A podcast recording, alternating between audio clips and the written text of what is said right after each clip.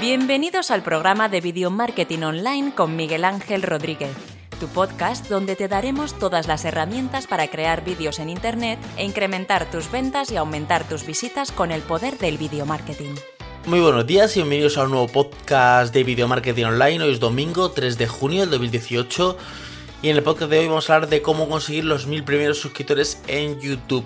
Eh, tenemos muchos canales de YouTube, hay mucha competencia y pues, es que me cuesta a mí, me cuesta mucho crecer, porque tengo 100 suscriptores y me cuesta mucho crecer. Eh, ¿Cómo puedo hacerlo? Claro, aquí voy a hacer, eh, voy a contar las técnicas como en 5 puntillos, pero claro, sin hacer clickbait, sin hacer sorteos y sin hacer colaboraciones. Porque claro, si yo creo un canal y hago una colaboración con un canal grande, pues mm, lógico que crezca mucho más rápido. Y si yo hago un canal y mis vídeos son prácticamente clickbait, pues puede que crezca más rápido.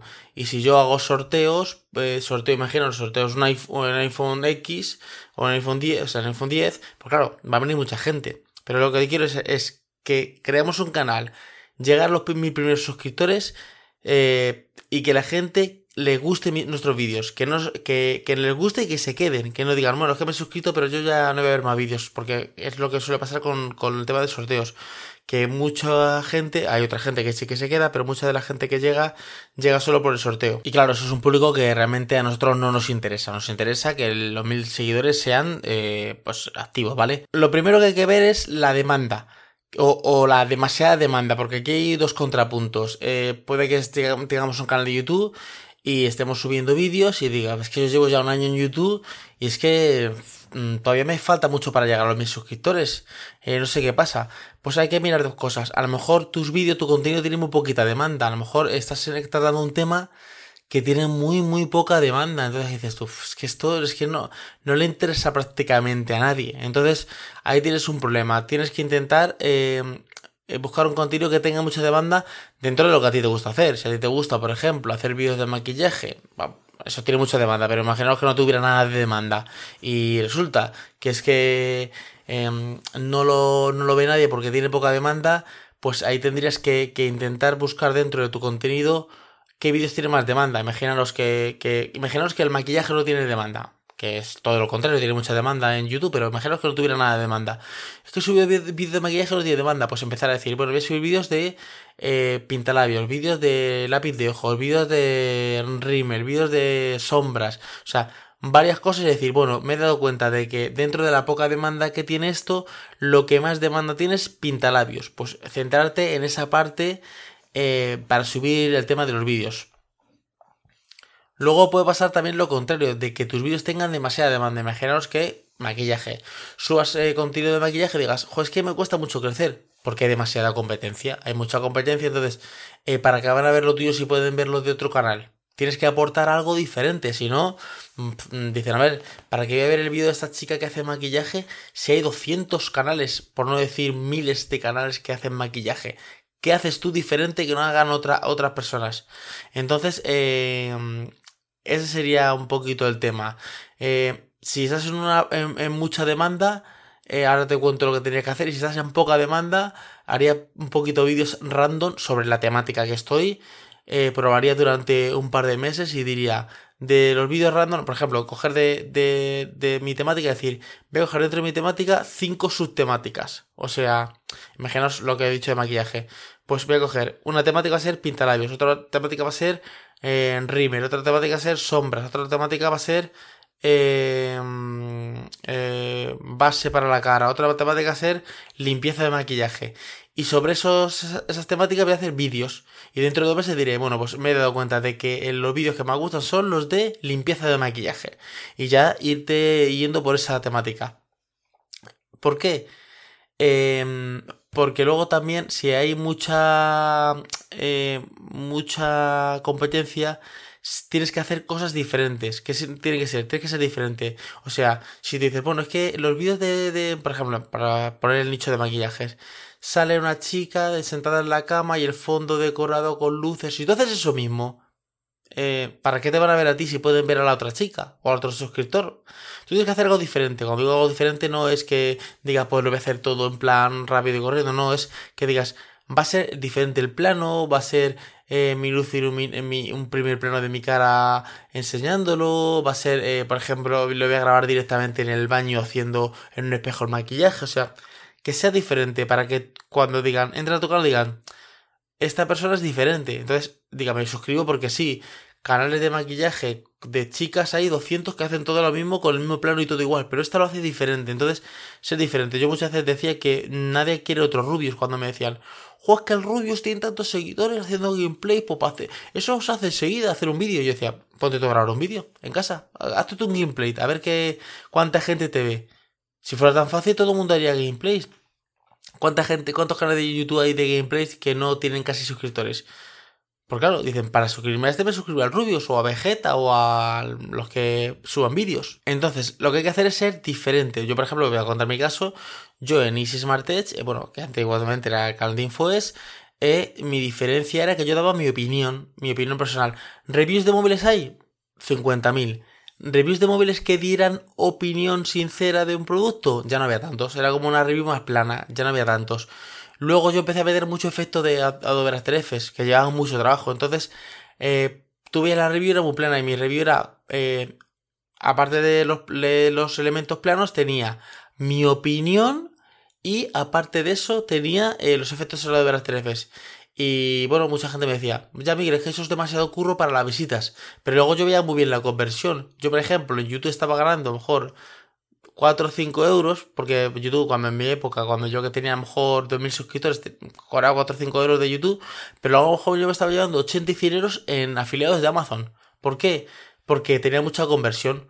Yo, por ejemplo, el, el Samsung Galaxy A3 eh, y el Samsung Galaxy A5 y el Nokia Lumia 640 eh, lo han comprado más de 50 personas ese teléfono a través de mi enlace de Amazon. Entonces, yo tenía muy buena conversión y de hecho todavía sigo teniendo buena conversión en, afiliados de Amazon. Entonces, eh, de nada te vale que un vídeo tuyo lo vean, por un, poner un ejemplo, 100.000 personas. Si tú pones un enlace de Amazon o pones un enlace a una compra de producto o un enlace a la compra del pintalabios que estás anunciando o promocionando o haciendo una campaña, si lo compran dos personas. Sí, me ha visto 100.000 personas, pero lo han comprado dos personas. Entonces, eh, yo, por ejemplo, en mi caso, me di cuenta de que eh, tenía mucha buena conversión. Eh, otra, otro punto bueno es una buena miniatura, una buena etiqueta y un buen título. No es lo mismo que yo presente y diga pintalabios rojo de la marca. Que no recuerdo, yo no sé marca de pintalabios. Decir, no recuerdo que yo no sé marca de pintalabios. Pero vamos a poner que la marca de pintalabios es Coca-Cola, ¿vale?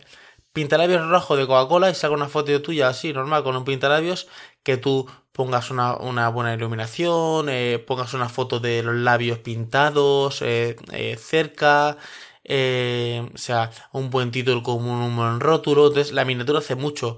Un buen título, por ejemplo, pintalabios rojo de Coca-Cola. el mejor pintalabios rojo de Coca-Cola. O sin hacer clickbait, Tampoco podemos, o sea, puede ser el mejor porque de los que tú has probado puede ser el mejor. A lo mejor pasa un año y has probado otros mejores, pero en ese momento era el mejor que hayas probado. Entonces, el mejor, o a lo mejor es el peor, es decir, eh, nunca compres este pintalabio de Coca-Cola, te cuento mi experiencia. Entonces, un título un poquito llamativo, sin hacer clickbait, ¿vale? Estamos haciendo, estamos haciendo un, estamos contando cómo llegar a los mil suscriptores sin hacer clickbait, ni sorteos, ni colaboraciones. Luego, eh, eh, otro punto, trabajar tu contenido. Eh, lo que no es poner hacer ponerse encima de una cámara, decir, aquí yo me pongo con el móvil delante de una cámara, me pongo a hablar y venga, ya está, ya ha llegado a mis suscriptores. No, eh, tienes que currarte un poquito el vídeo, un poquito de edición, un poquito de efecto, un poquito de música de fondo, intentar que el vídeo sea un poquito, un poquito llamativo, que, que, alguien entre al vídeo y diga, joder, pues para tener 200 suscriptores, qué vídeo tan, tan currado, qué vídeo tan, qué buen sonido, qué buen, qué buena, qué buena iluminación, o sea, qué, qué vídeo más trabajado.